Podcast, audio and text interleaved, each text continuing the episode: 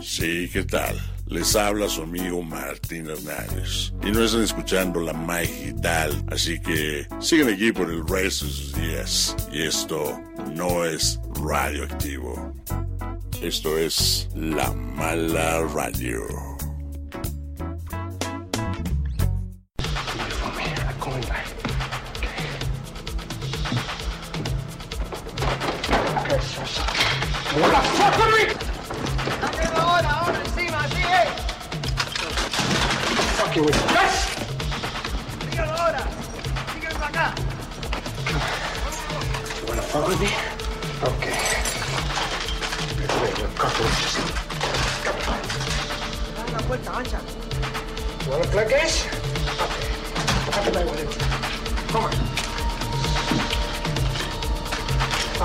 You wanna play rough? Okay. No. Say hello to my little friend! Okay. You wanna play rough? Okay. Go. Okay. You like that? Hey. You want more?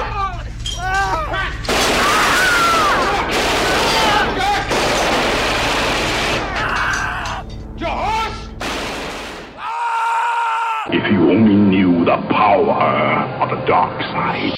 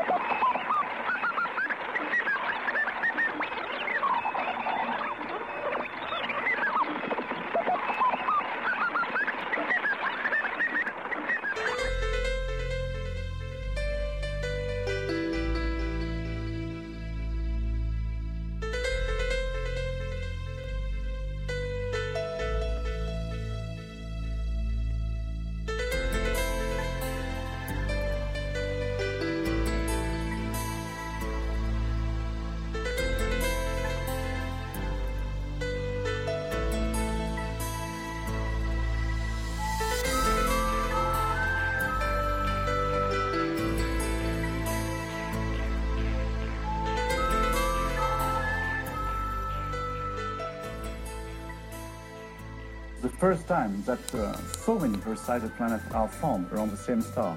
Furthermore, with three of them in the habitable zone.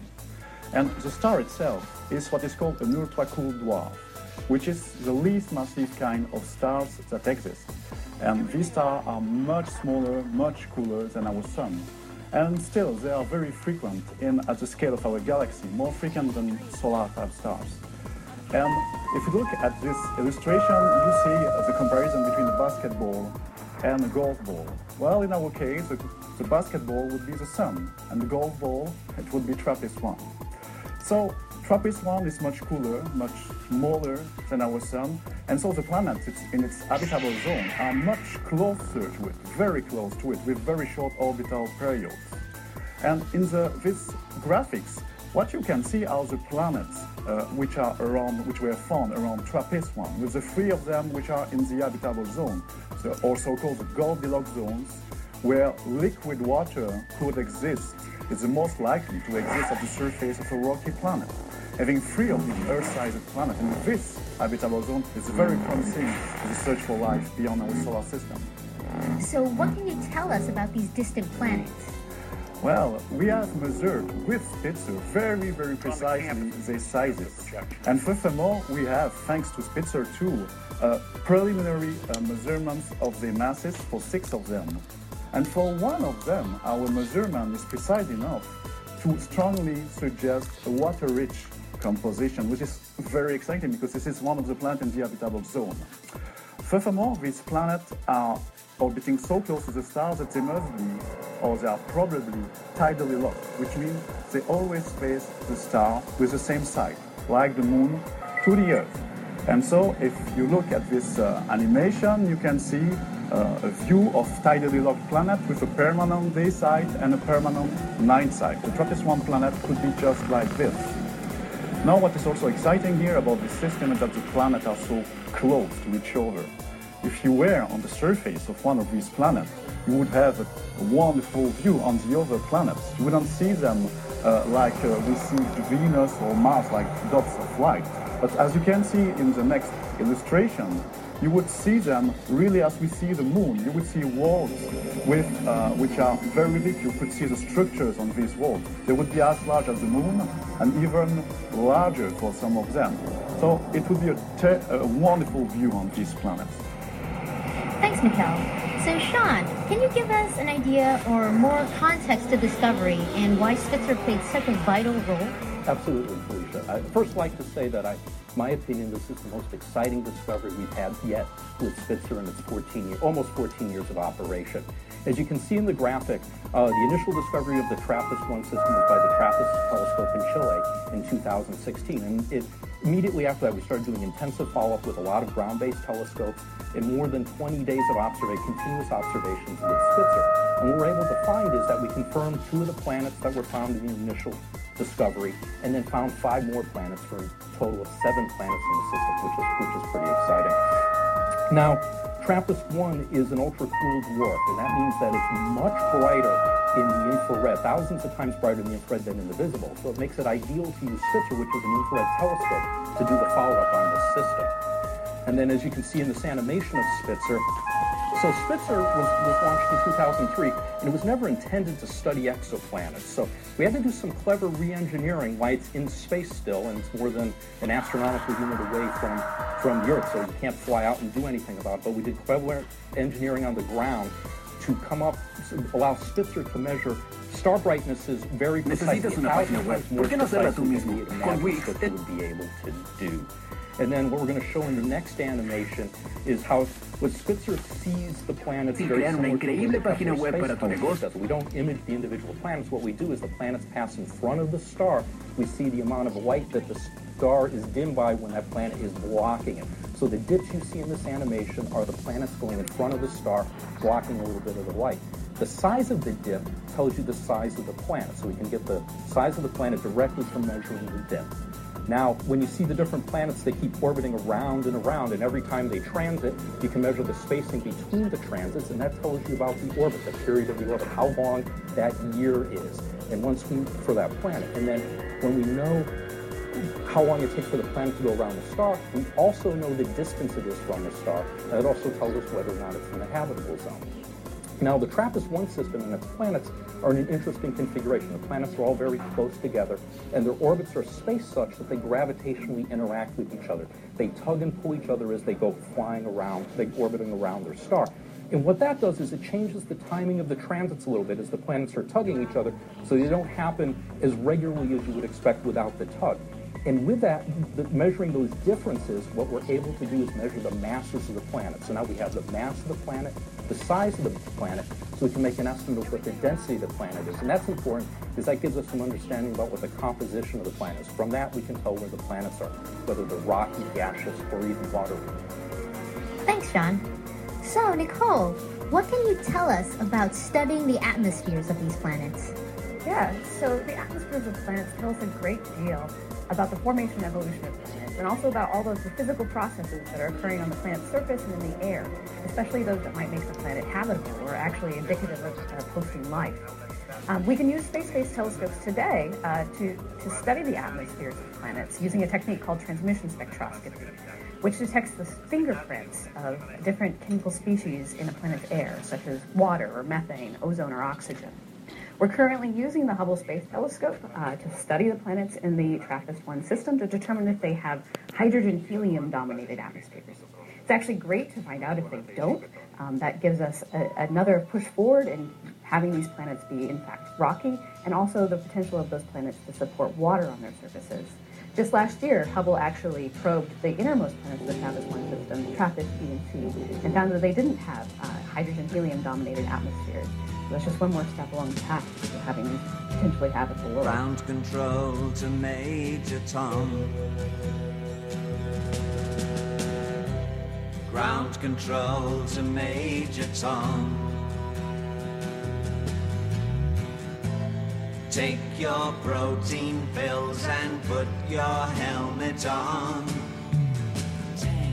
Ground control to Major Tom. Eight, seven, six. Commencing countdown engines on. Three, two. Check ignition and may God's love be with you.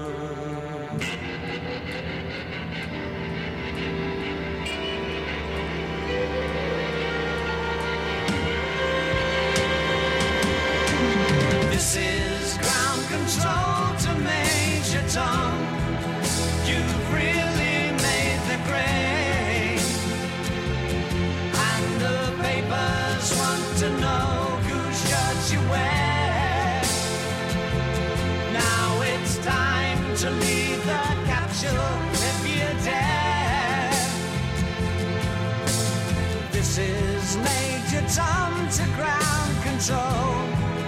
I'm stepping through the door.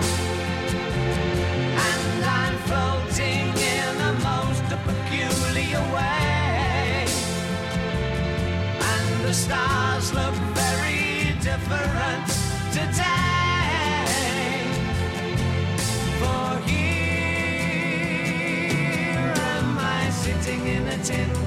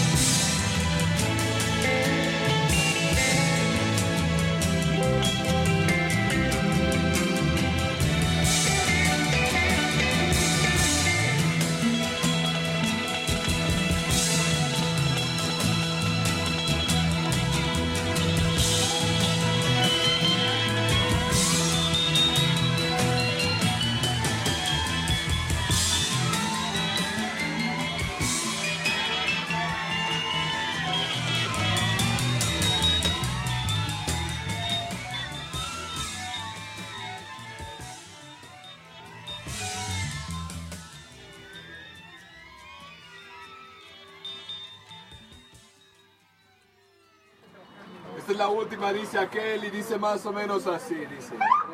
Henry Miller escribió, si quieres olvidar una mujer, conviértela en literatura.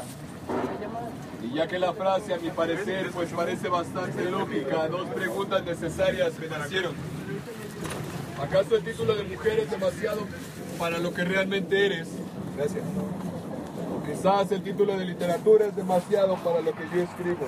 Pues después de tantas canciones, tantas frases y todos esos poemas de amor que te he escrito durante todos estos años, aún sigo sin poder olvidarte. Estando muy bien en ambas preguntas y sus posibles respuestas, solo pude llegar a una conclusión. Y es que todo buen escrito debe de tener un final. Uno no puede escribir, escribir y escribir sin parar durante años. Y al, escribir el último, el penúltimo capítulo, volver al primero. Solamente para parafrasear todos los capítulos y así parir uno que ya es, que ya no es más que lo que ya habías escrito con anterioridad, ya que eso convertiría dicho escrito en un ciclo y todos los ciclos terminan mal. Pues al no tener principio ni tampoco un fin, uno nunca llega a estar seguro de todo de que si ese ciclo ya se había terminado desde antes que uno creyese que apenas iniciaba. Ahora bien, ha llegado el momento de sentarme en esta mesa donde estoy sentado ahora, retomar este escrito cuyo principio no merece la pena recordar, escribir el último capítulo para poder poner el ya merecido punto final a esta historia, así librarme de esos grilletes que yo mismo creé sin necesidad alguna. Hoy escribo el último poema para ti, pues ya no te necesito. Y tú, tú puedes morir tranquila, mujer, pues ya no eres mujer ni tampoco morirás. Desde hoy, desde hoy eres literatura. Señores pasajeros, eso ha sido algo de poesía, esperando haya sido de su gusto, de su agrado. Si les gustó el intento de poema y está en su corazón el poderme echar la mano con alguna moneda que no afecte su economía, muchas gracias. De mi parte les deseo que sean felices y si se puede un poquito más, ¿por qué no? Muy buena vibra, ya. ¿Alguien gusta apoyar? ¿Gustan apoyar? Gracias.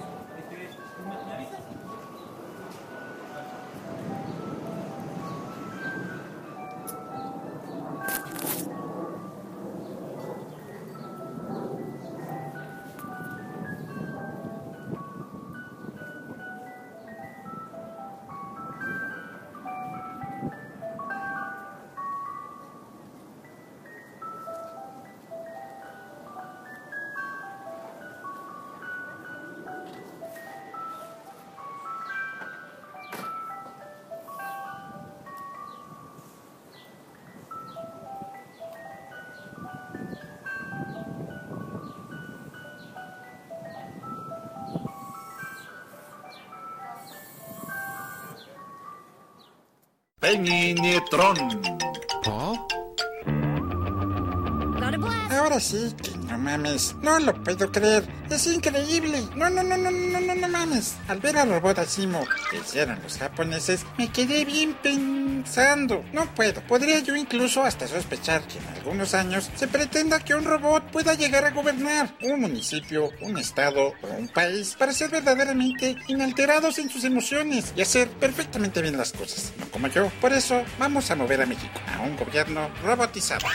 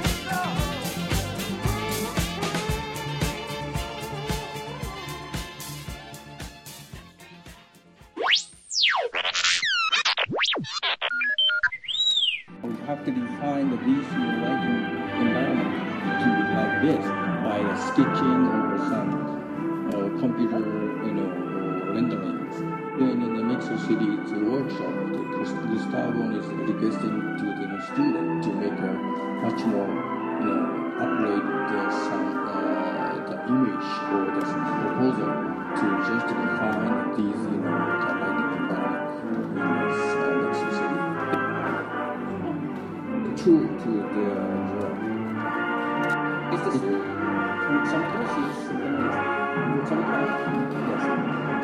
Luxembourg? Yes.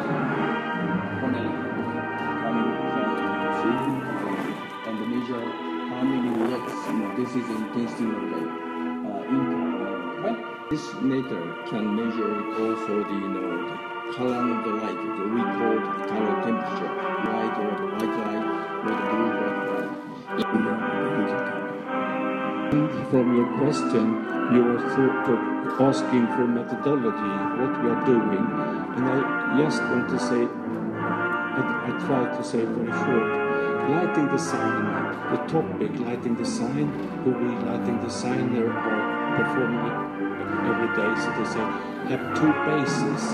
One basis is physical, and this is measurable by the instrument.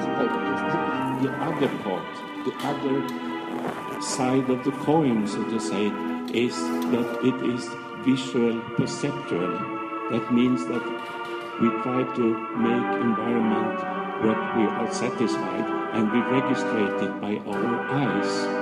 And so for uh, satisfy, so we can use them as an evidence-based fact in the planning.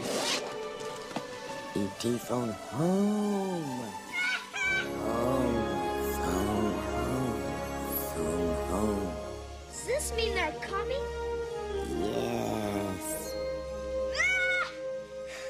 E.T. phone home, E.T. phone home, E.T. phone home. Oh, phone home. That there must be many more potentially life-bearing worlds out there just waiting to be found.